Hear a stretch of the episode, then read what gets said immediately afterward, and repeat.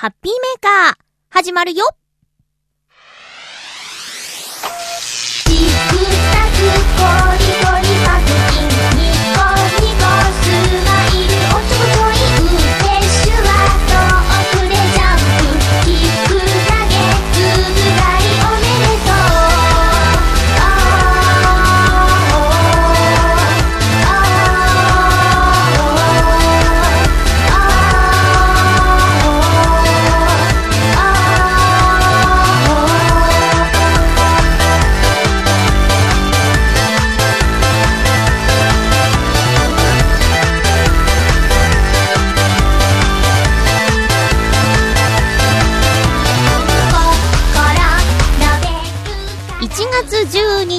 まゆちょのハッピーメーカー。この番組は、ハッピーな時間を一緒に過ごしましょうというコンセプトのもと、ちょあへよ .com のサポートでお届けしております。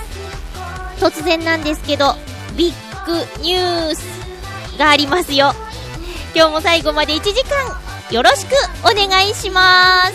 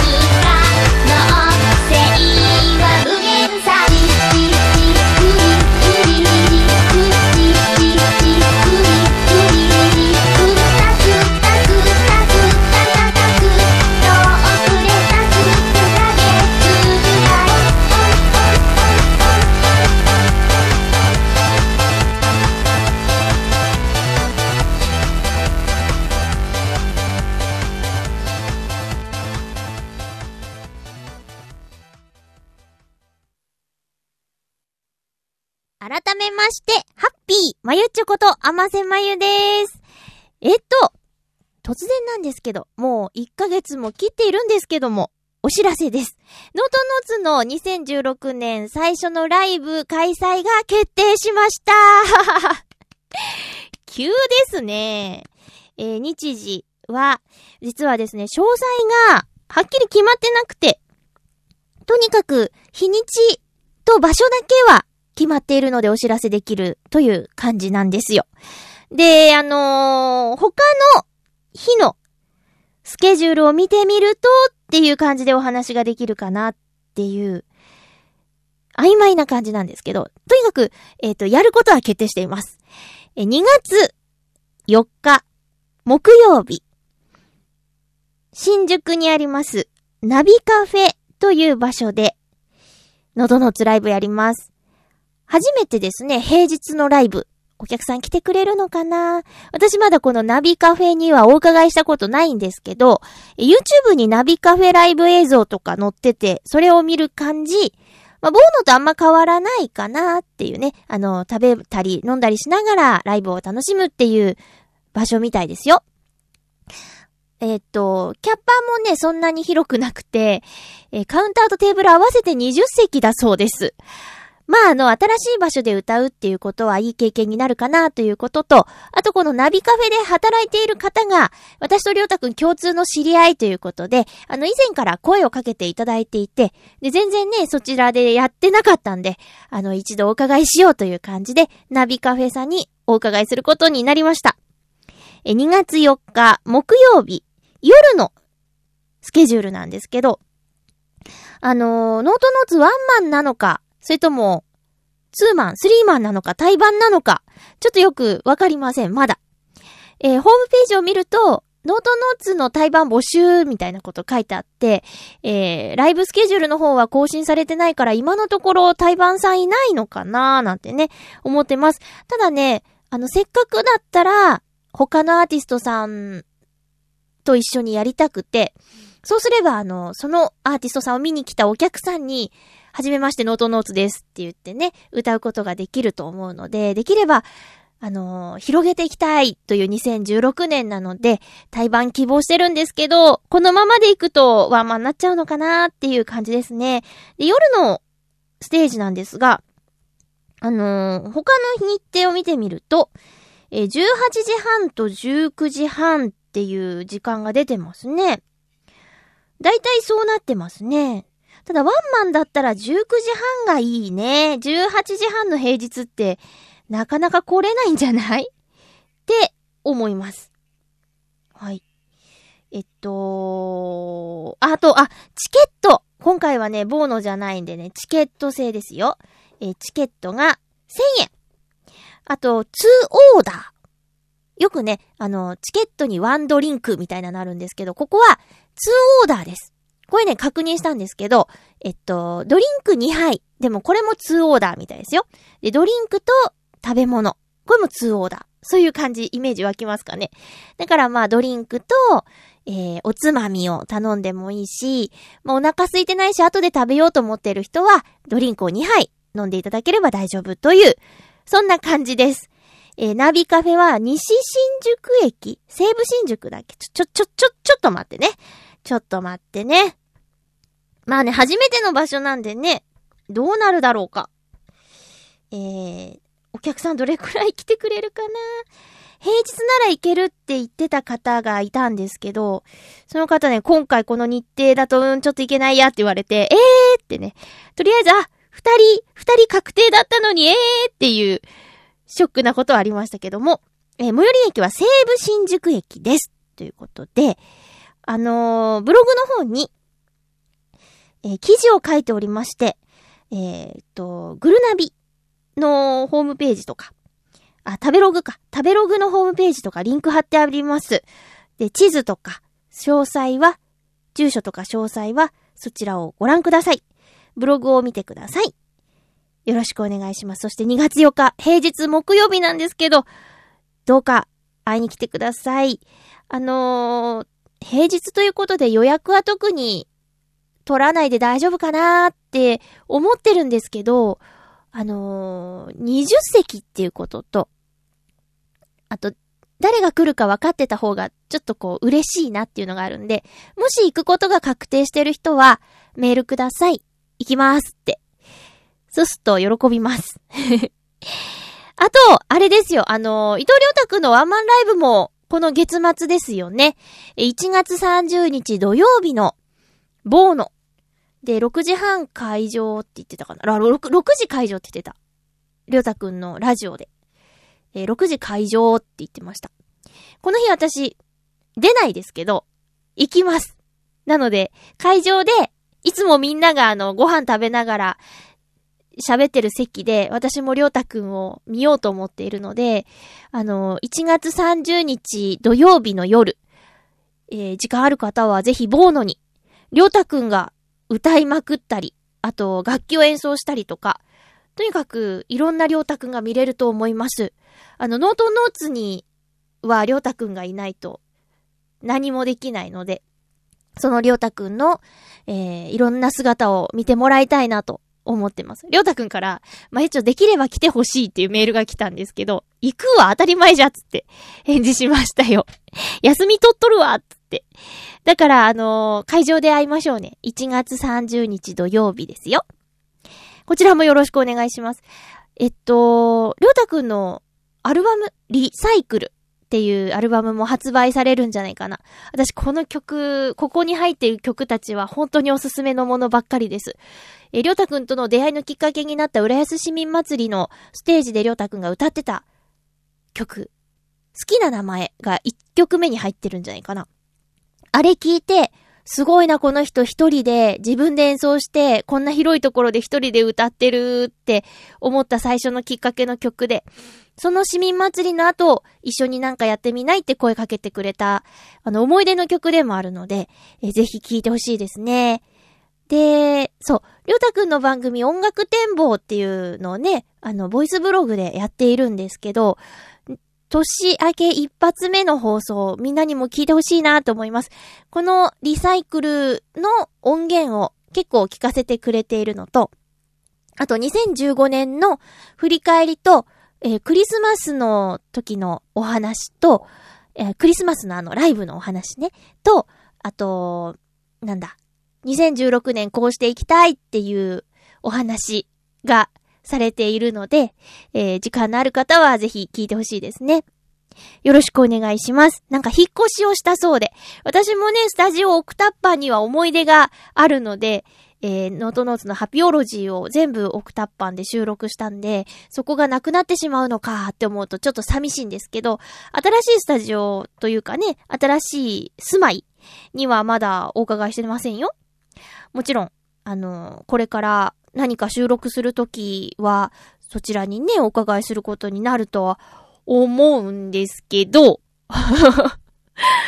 ねえ、ちょっと話したいわ。えー、という感じで、えライブ2本お知らせでした。1月30日は、ボーノで伊藤良太くんのワンマンライブ。そして、もう1週間以内だね。そのワンマンライブから1週間もしないうち、2月4日木曜日は、えー西新、西武新宿駅近くのナビカフェというところで、ノートノーツの今年初めてのライブをやります。こちらは、1000円チケットに2オーダーということでよろしくお願いいたします。来てね。誰も来なかったらどうしよう。いや、怖いですね。せ、平日の夜ですよ。木曜日の夜ですよ。よろしくお願いいたします。ということで、大事なお知らせでした。今日は、あのー収録しているのは月曜日なんですけど、1月11日月曜日、成人式の日ですね。成人の日ですね。あのー成人式か、参加しとけばよかったなーって今となっては、これ毎年思うんですけどね、振袖なんか着ちゃったりして、まあ、つまらない偉い人の話を聞いたりとかして、けどさ、あの、洋一郎さんやミッチェルさんは、成人式のイベントで歌ったりしたことあるみたいでさ、だから、偉い人のお話は長くてつまんないかもしれないけど、そのアトラクション的なところで素敵な出会いがあったかもしれないと思うと、言っとけばよかったなーって思いました。ただまあ、二十歳の時も上京しちゃってて、で、住所変更とかもしちゃってたから、地元からの招待状は届かなかったんですよね。まあ届いてた、届いてたとしても、帰れなかったと思うんですけど、だから当時住んでた目黒から、あの、目黒区から招待状来て、これ行ってもなーと思って、誰も知ってる人いないし、何の思い入れもないしなーと思って、行けなかったな。あと当時、あの、ディズニーの方で働いていたんで、あの働いてる人が成人の日を祝ってもらうイベントがあったのか、なんか記念品だけだったのか、その成人おめでとうみたいなポストカードが最近、あの、お片付けしてたら出てきてね、あ、こんなのもらってたんだと思って。もう今では浦安の成人式はディズニーランドでやるものっていうのが全国的にも有名ですよね。一部批判的な意見もあるじゃないですか。大人の式なのに、なんでディズニーでやるんだみたいなこと言ってるけど、いやでもね、子供の気持ちを忘れない大人になるっていうのはすごく大事なことですよ。と思いますよ。だから羨ましいもん。あのー知り合いのね、あのーもうお母さんと同い年ぐらいの方、60歳の方が、えー考えたって言ってた。娘の成人式を、浦安でしてあげたくて、浦安に引っ越してこようかと、本気で考えたことがあるって言ってたよ。それぐらいあの、好きな方にとっては、えっと、大きなイベントだす、ですよね。えー、今ね、ディズニーで成人式をやるの、いつから始まったんだろうってね、気になっちゃって。あ、ちょっと、間違えちゃった。いつから、ん確定。あれ？間違えちゃった。もう、いつか ら、はい。いつからだろういつ頃から浦安市ではディズニーランドで成人式をやってるんですか？という。2002年からだって。ああ、私2000年成人式なんですよ。ミレニアムですよ。ミレニアムっていう言葉の漢字なんか懐かしいね。ミレニアム。これね、あのー卒業式の時とかもね、えー言われたよ。こう、新世紀を担う君たちは、みたいなことね。なかなかの節目に私たち生きてると思いませんか ?1990 何年からこう2000年に変わる瞬間、どこにいたかなってね、私ディズニーランドにいたね。あの、ミレニアムカウントダウンとか言ってね、パーティーに参加してたと思います。そうか、2002年からか、もう、10年以上やってるんだね。うん。あの、成人式の朝の舞浜駅は、振袖のお姉ちゃんたちでいっぱいですよ。ほんと華やかですよ。海外の観光客さんとかが写真撮らせて、つって、写してて。で、あ、そういえば今日はとっても晴れてるね。成人の日が晴れてよかったね。何年か前はほら、大雪でさ、着物なのに大変みたいなの、テレビで見たけど。で、そんな寒くもなく。最近全然寒くないよ浦安。全国的にはどうなんでしょう雨も全然降らないから乾燥もしてるけどね。いや、ほんとね、あったかい。日中はコート薄手ので十分って感じでね。うん。なんか、ふらーっとお散歩に行きたくなるような、そんなポカポカ陽気が続いてます。10度以上が続いてたりしてね。まあでもいいことばっかじゃないよ。スキー場に雪が積もらないとかいろいろとね、弊害はありますけど、日常生活を送る分にはありがたいなと思って。だって最近布団干したりさ、洗濯外に乾かして、なんとか一日で乾いたりもしちゃうもんね。すごいなと思います。という、えー今日は成人式の日に収録しています。配信はね、12日なんですけども。皆さんは成人式からどれぐらい経ってますか？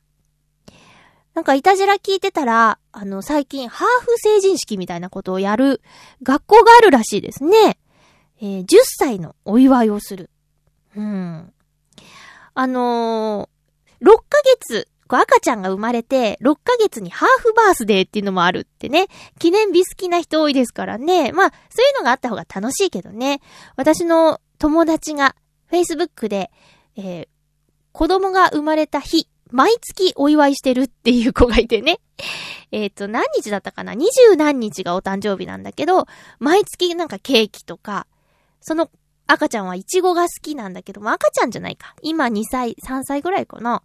その子にこうイチゴあげたりとか、その生まれた日毎月やってるってね。すごいなって。すごいですねって思ってね。うん。だからそういうのもだから、Facebook とかがあるからさ。毎月のことだからなんとなく、あ、そろそろかなとか思っちゃうよね。あ、ない、ないと逆に、あ、どうしたんだろう忙しいのかなとか思ったりもしますね。うん。で、です。今日もお便りが、特にね、テーマとか決めてない にもかかわらず、お便りいただいてます。あとは、先週ちょっと話題に出た、えーとあるゲームについてリアクションがありまして、そのあたりもご紹介しながら行きたいと思います。では、うーん。じゃあお便り紹介していこうかな。今日もなんか、ゆるゆるとした感じで、あの、コーナーとかそういうのもなく、やっちゃうんですけど、大丈夫ですかね？前回の放送とか聞いて、どう思った？大丈夫かな？まあ、あの、ラジオ、ウェブラジオなので、好きにやらせていただいてもいいのかなーって。ただ1時間喋れるだけで私はいいんですけど、でもね、聞いてる人のことを考えたらもうちょ、もうちょっとしっかりした方がいいのかもしれないですね。では、青のインプレッサさんから、普通おたありがとうございます。まゆちょさん、ハッピーでございます。ハッピーでございます。さて、今週末は、オートサロンに打ち入りですな会社にはちゃんと有給を取り、お土産を確保しておりますぞ。まさに、水曜どうでしょうのオンちゃんカレンダー。藤村シャープ8558コロン、セミコロンの、これ、文字化けかな本当の旅の楽しみ方を教えてやるよとか、今回の旅は楽しくなりそうだなとか、まさに、おんちゃん、かっこ安田さんをいじめる状態ですなぁ今年のオートサロンは誰をお見舞いしてやろうかな？楽しみですなというメールをいただきました。えー、っとね、えー、今週末ってことは？今週末ってことは、どれぐらいですかね？今週末？あ、16、17ぐらい。え、もう、もう1月半分終わっちゃうの？早くない？これもうずっと言い続けそう。早いねってずっと言いそう。あ、そうなんだ。今週末、こちらへ来るんですね。上京するんだ。そっか。まあ、有給取ってって、会社、どんな仕事してんの？青のインプレッサさん。車関係ですかね好きなことを仕事にできてたらいいね。ちゃんと有給取って。で、好きなことはっきりしてるから、それに毎年のことだから、そろそろ青のインプレッサくんが有給取る頃かなみたいなね。みんなも知ってるんじゃないですか？お土産って何？東京バナナとか？そういうやつ？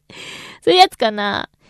まあ、あの、有給取ったらね、それなりに、あ？え？週末働く仕事なの？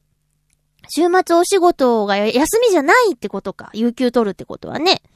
それかも前後何日かこうドーンと取るのかな？そうそう。お休みをするということは、それなりに会社の人に、まあ、お世話になるということなんでね。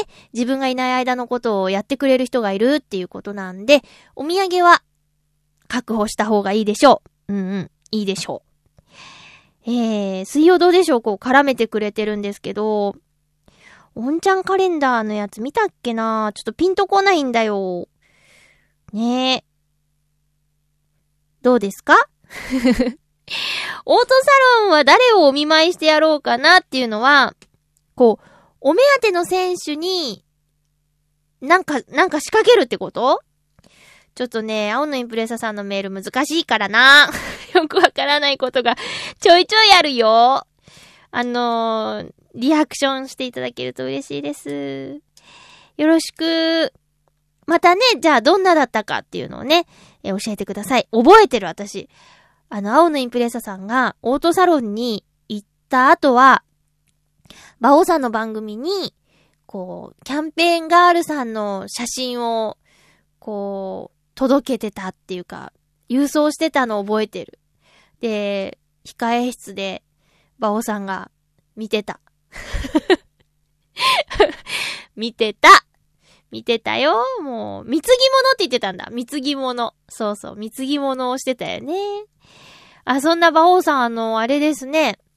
サテライト収録を無事に終えたそうでよかったですね。Facebook で、あの、ゲストの方が公開収録参加しましたって書いてたんですけど、えっ、と、芸人さんに食われてしまったって書いてあったけど、まだ全部聞いてなくて、どんなだったんだろう。それは、ゲストさんがいるのは町恋浦安の方かな。えっ、と、ポッドキャストでは聞けない番組だったと思います。時間のある方は聞いてみてください。どんな風に食ってしまったのか。バオデモカの方は、公開収録の様子が配信されてますね。えー聞いてみてください。いや、私難しいな。公開収録は厳しいな。だってなんか、イエーイとかいう番組じゃないしね。ハッピーメーカー始まるよ。イエーイっていうの変じゃない？ね。なんかイエーイイエーイっていうのなんかね。なんか面白くなっちゃった。なん、うん、公開収録か。ちょっと、あハードル高いな。いや、みんなすごいなと思う。やってる皆さんね。すごいですね。うん。えー、という、青のインプレッサさんからのお便りでした。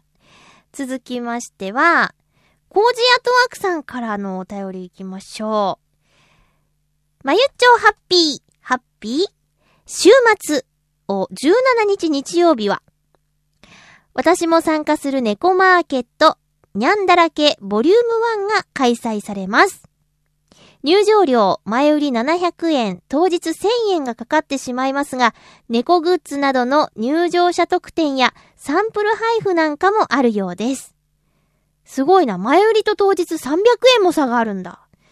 小物や雑貨、ペットフードやペット保険なんかが中心になりそうなので、私はどうするか、実はまだ内容をうんうん言いながら考えています。イベントやニコ生中継もあるようなので、よろしければ遊びに来てくださいね。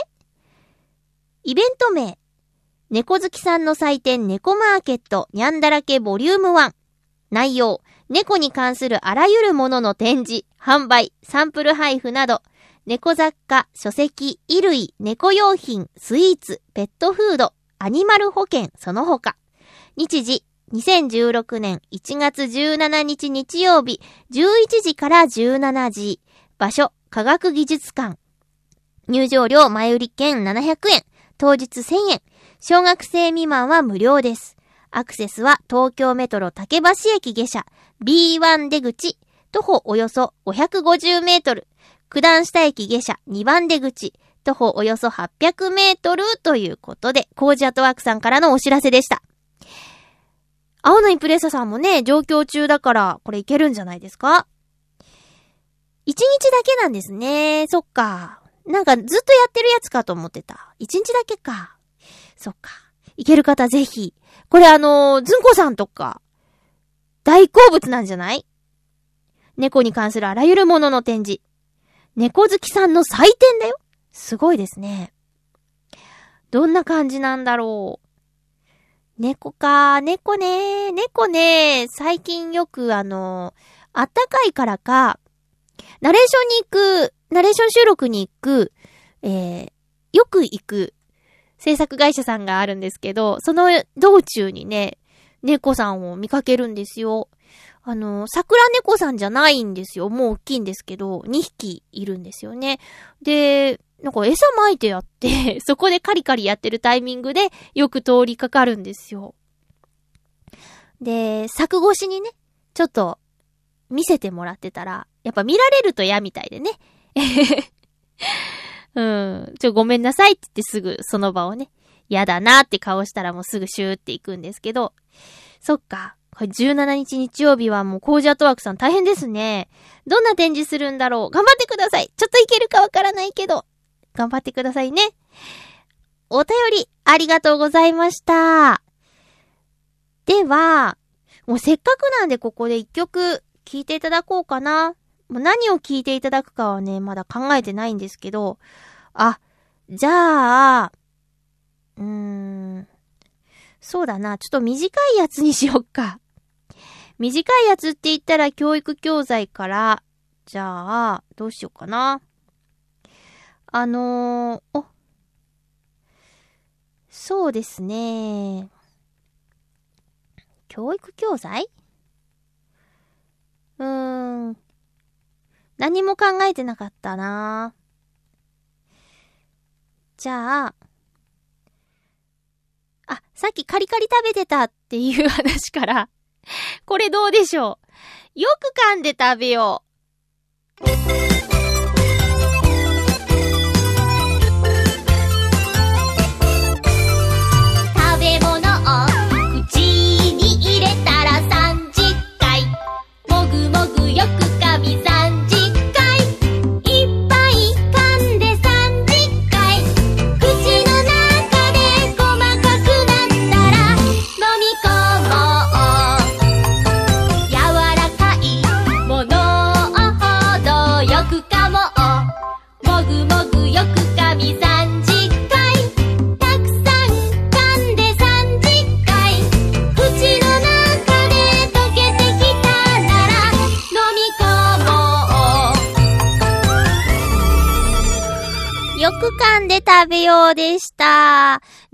は30回も噛んでないよね、多分ね。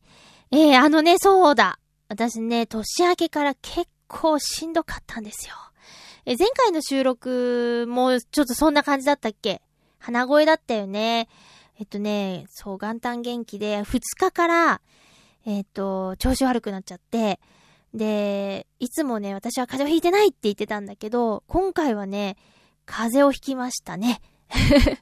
けど、あの、熱は測んなかった。測ったらなんか、悪い気がするから、もう測って高かったら、頑張れない気がして、ちょっと、頑張らなきゃいけない一週間だったからさ、正月早々バイトも休めないじゃないですか。みんな休みたいのにさ。だからね、しかも、しかも、ちょっと6日間勤務だったんですよ。いつもは5日間なんですけど、それをね、なんとか吹き飛ばして、えー、声の初仕事もあったんですけど、すべてこなしました。うん。なんとかなるもんだ。と思いました。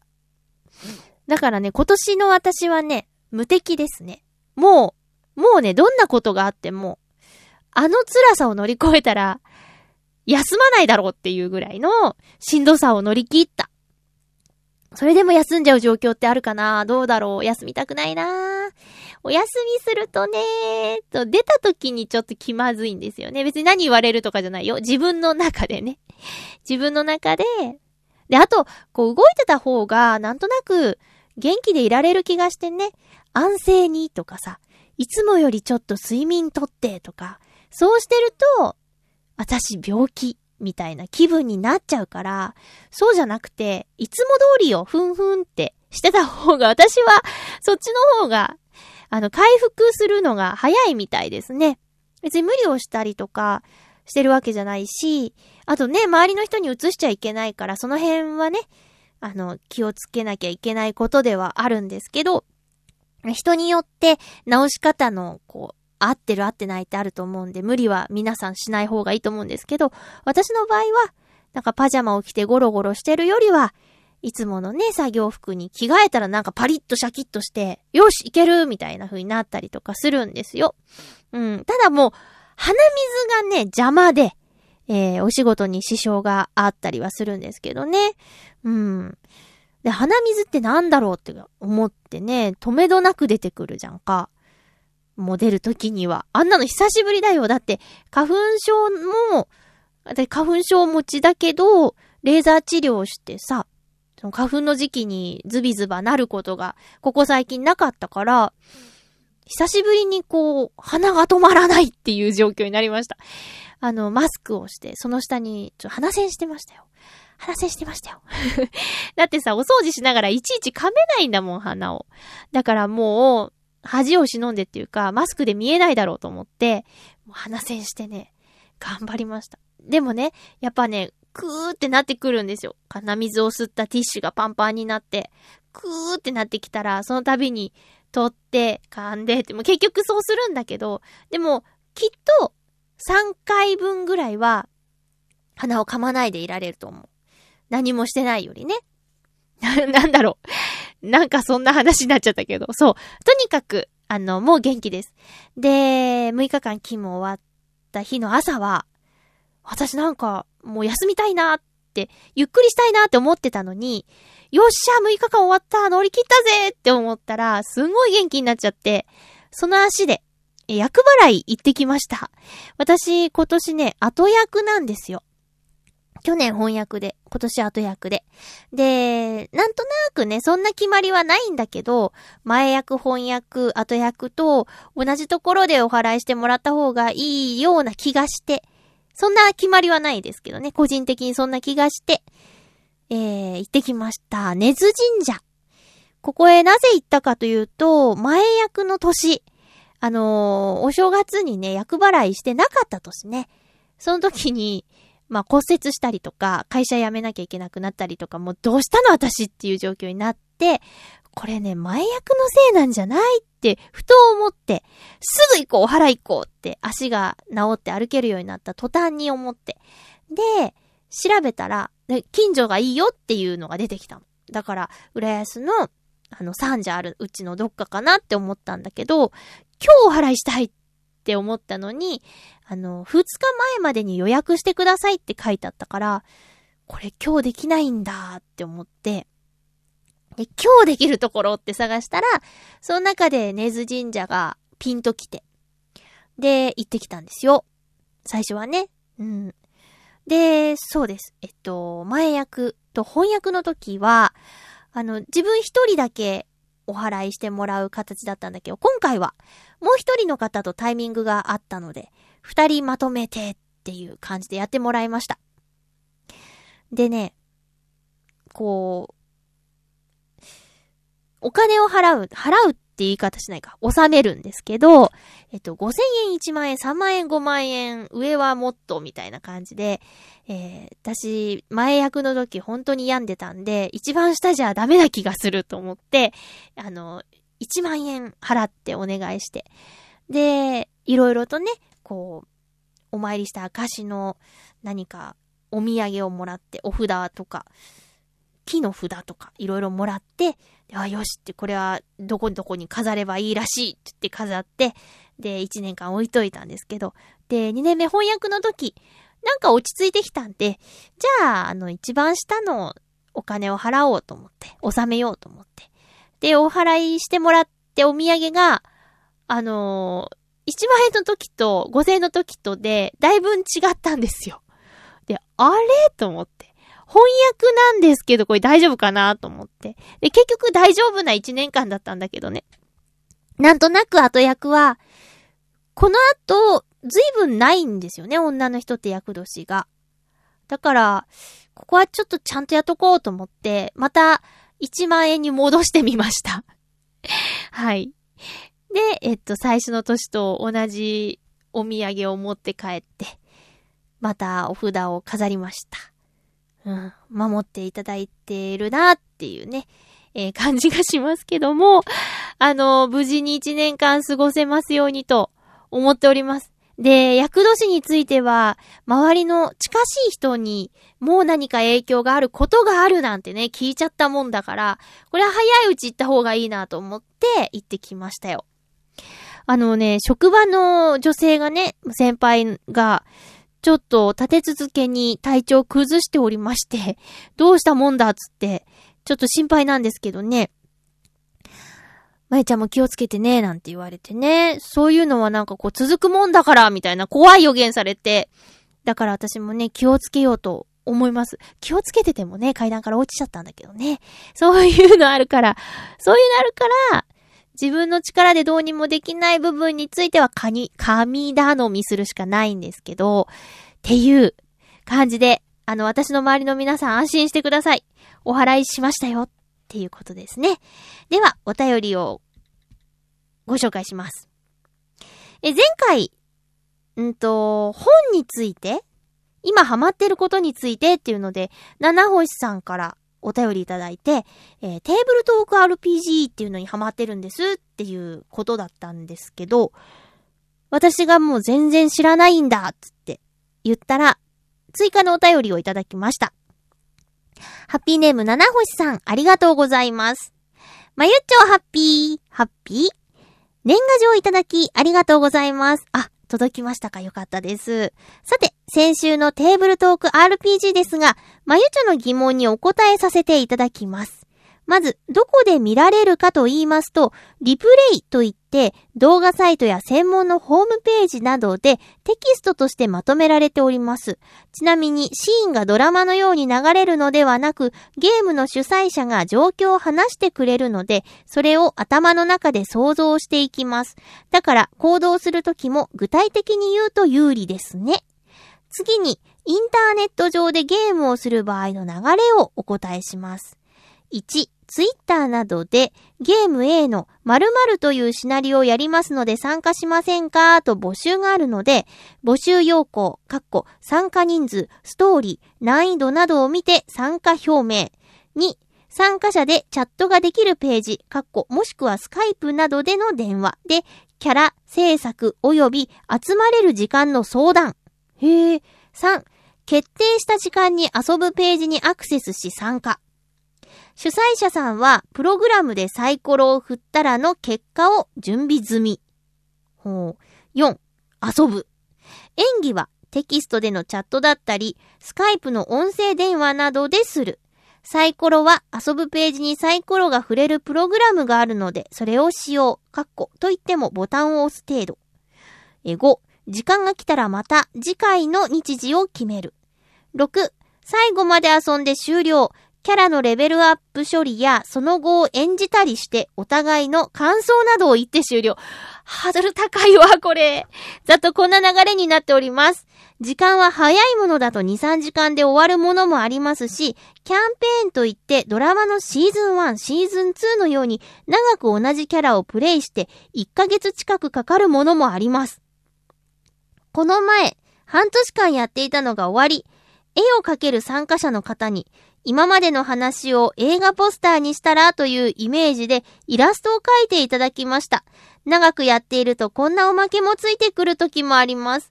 以上長くなりまして申し訳ありません。これで少しでも興味を持てれ、持てれば幸いです。またわからないことなどありましたらできる限りお答えします。あ、七星さんありがとうございます。ただただ、遠くなっていく感じがしますね。へえ。ああ、そうなんだ。もうとにかくやってるの見てみるしかないね。ピンとこないんだよね。そうなんだ。なんか、その後を演じるとか、すごいね。それやってるんでしょ？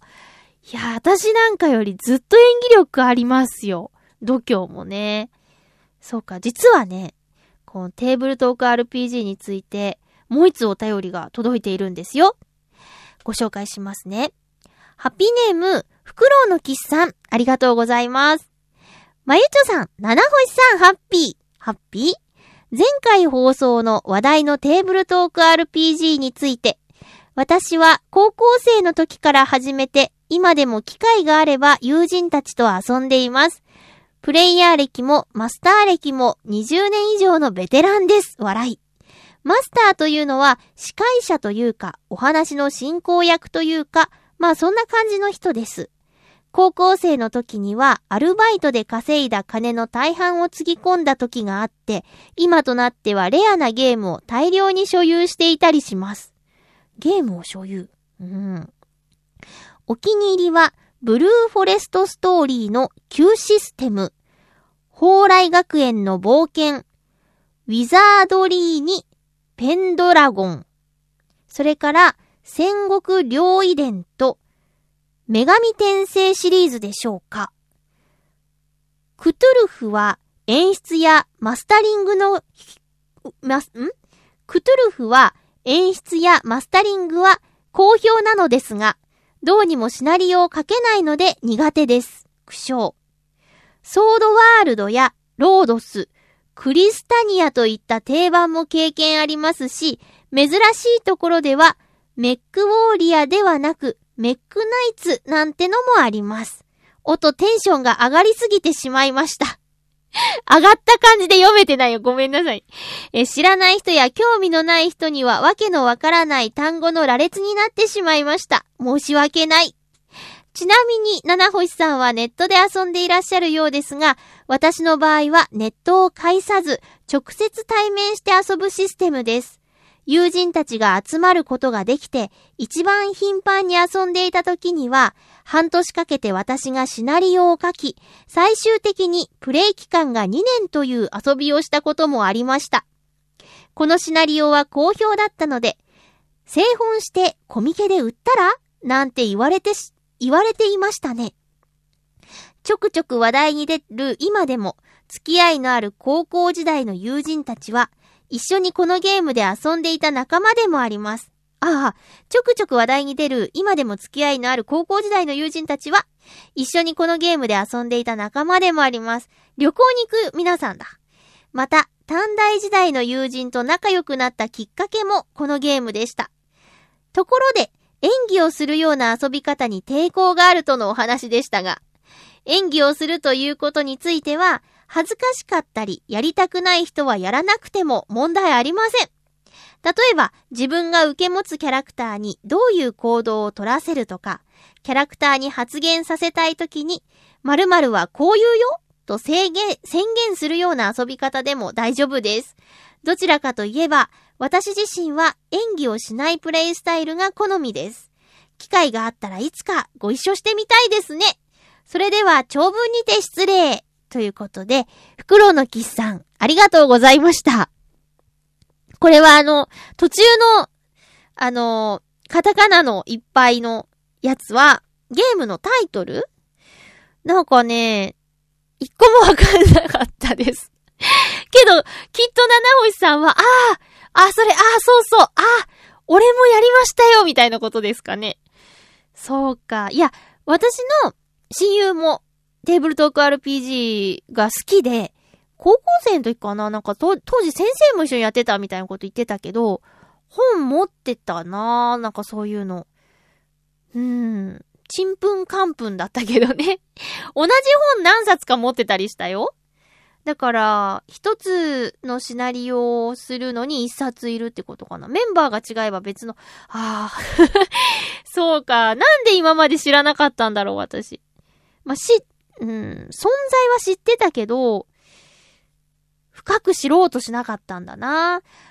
まあ、私の、よく遊ぶ皆さんでやってる人は少ないけど、あ、もしかして、だね、それもやったことないんだけど、人狼ゲームとかに近い？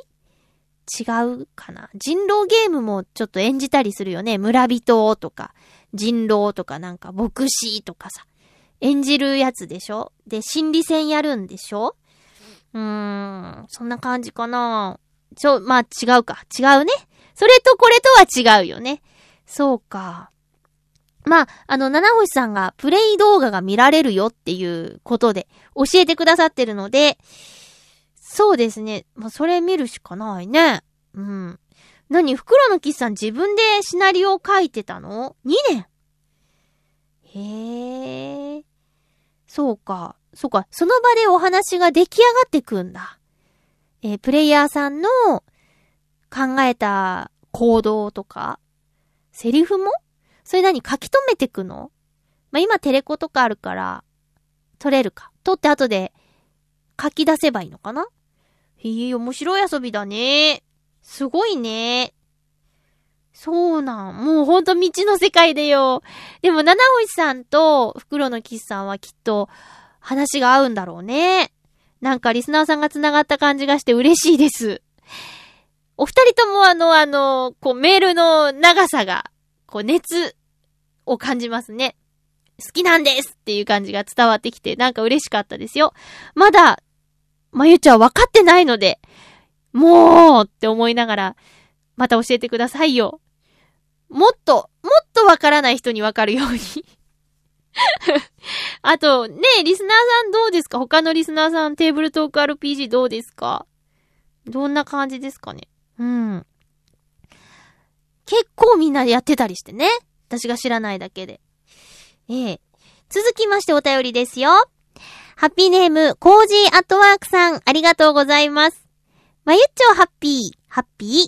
実は、私が投稿している写真サイトは、ナショナルジオグラフィックチャンネルではなくて、ではなくて、はあ、ナショナルジオグラフィックのサイトなのです。ああ、私先週、チャンネルつけていっちゃってたね。ごめんなさい。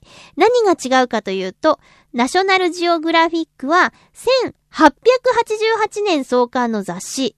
ナショナルジオグラフィックチャンネルは、ナショナルジオグラフィックの制作している番組を放送している専門チャンネルだということ。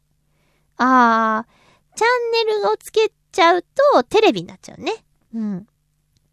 雑誌、ナショナルジオグラフィックは、創刊時から写真のクオリティが異常に高く、最高ランクのカメラマンの写真でも採用されるのは1万点について1、2点だと言われています。また、私が参加しているのは、北米のナショナルジオグラフィックの本家サイトで、日本版のサイトとは違って、世界中から参加している人がいるという特徴があります。このサイトのトレンディングは投稿されてからの時間経過といいねとコメントの数を計算して順位をつけているようです。1作品につけることができるいいねは1人1点だけなので、200いいねは単純に200人がいいねしたことになります。また、英語圏の参加者ばかりではないため、投稿者同士のコメントもシンプルな内容が多いのが特徴です。異なる言語、文化、宗教の国々の人が考えられる限りのテーマで写真を投稿してくるページはなかなかエキサイティングですので、まゆちょも暇があったら覗いてみてくださいね。ということで、そんなところで一番になったの。すごい。日本版もあるだ。ええいや、すごいね、コージアットワークさん。いや、それぐらい素敵な写真がいっぱいだもんね。だから、これは、先週のテンションとはちょっとまた変わってくるよ。これね、よく私知らなくて、さらーっと言っちゃいましたけど、世界で認められてるっていうことだよね。もう国も超えて、宗教も超えて、いろんな方々がコージアトワークさんの写真をいいねって思ったっていうことで、一等賞ってすごいよ。何でも一等賞はすごいですよ。ねえ、皆さんも、ナショナルジオグラフィックのサイトを見てみてください。 Your Shot の Trending っていうのがあるそうですよ。これがきっかけでなのかな？次のお便りです。コージーアットワークさん。まゆっちょハッピー？ハッピー？最近 SNS でお友達申請をいただくことが増えてきているのですが、先週はちょっと意外な人から申請をもらいました。あまり詳しくプライバシーについては書きませんが、申請をしてくれたのはアメリカ陸軍の注意だという男性。プロフィール写真も結構ごつい印象の方なのですが、どうやら猫好きらしく、猫の話がしたいとのことでした。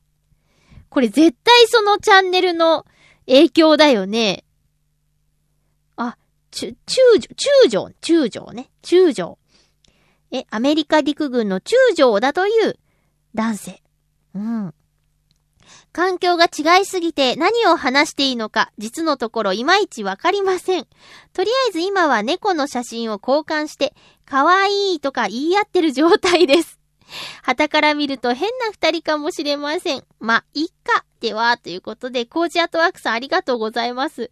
いやいや、変な二人っていうか素敵ですよ。可愛いは共通語ですもんね。意味もね。日本語の可愛いが世界共通の、えー言葉になってるっていうことで、猫の写真見て可愛い。あ、この中将さんも、猫の写真送ってくれんの？ごっつい感じの人で、可愛いっつって。いや、羨ましいよ、そういうコミュニケーション。私、Facebook に海外のお友達いないですもん。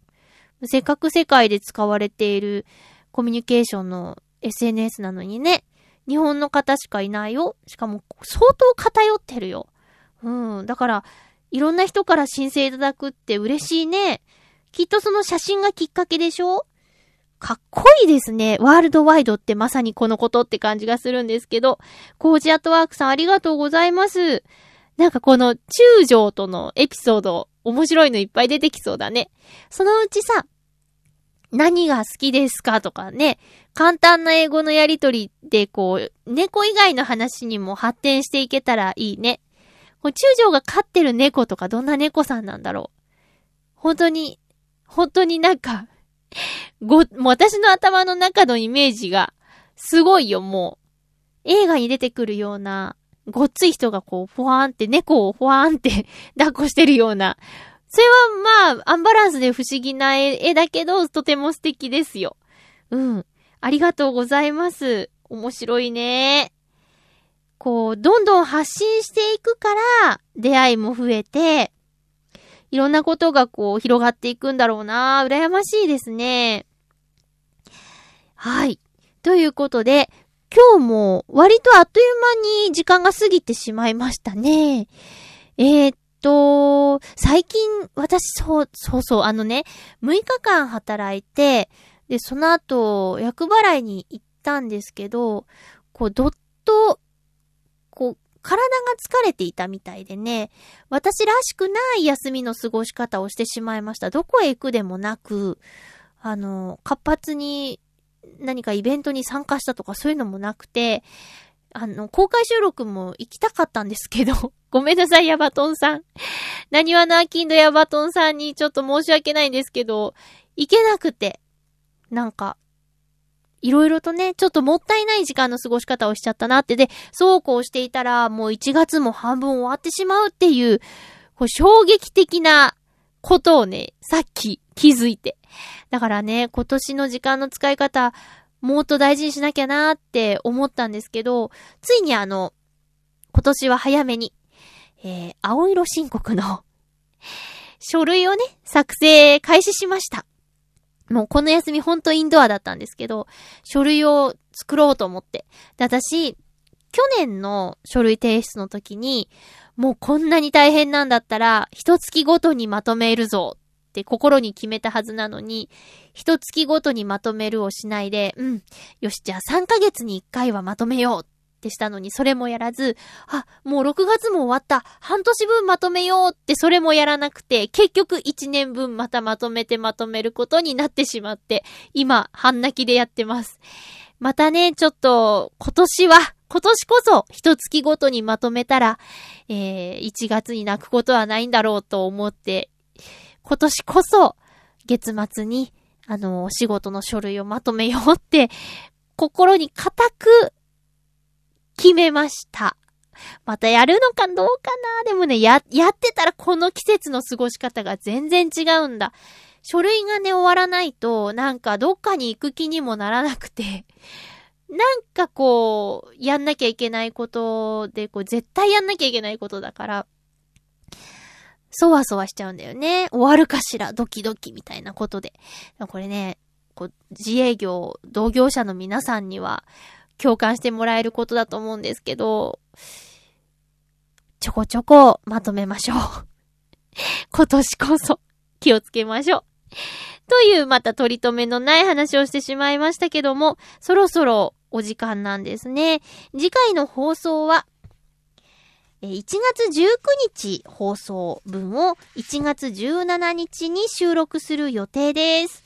えっ、とね、まあ、ありがたいことに最近お仕事が立て込んでて、今日もちょっと、えー、パンパンの中収録させてもらったんですけど、収録予定日17とは言っても前後する可能性もあります。もしお便りをいただけるようでしたら、お早めによろしくお願いします。冒頭にも言ったんですけど、ノートノーツのライブが、えっ、と、2月4日木曜日、西武新宿駅近くのナビカフェというところで開催されます夜です。詳細については、まゆちょのブログをご覧ください。よろしくお願いいたします。あと、具体的なことがほとんど決まってないんですけど、え決まり次第、またブログを更新、え、ツイッターで発信などなどしていく予定なので、えチェックをよろしくお願いします。あと、予約はしていただけるとありがたいです。えそして1月30日、伊藤良太くんのワンマンライブでは私お客さんとしていますので、会場でお会いしましょう。お相手は、まゆちょこと、あませまゆでした。また来週、ハッピーな時間を一緒に過ごしましょう。ハッピー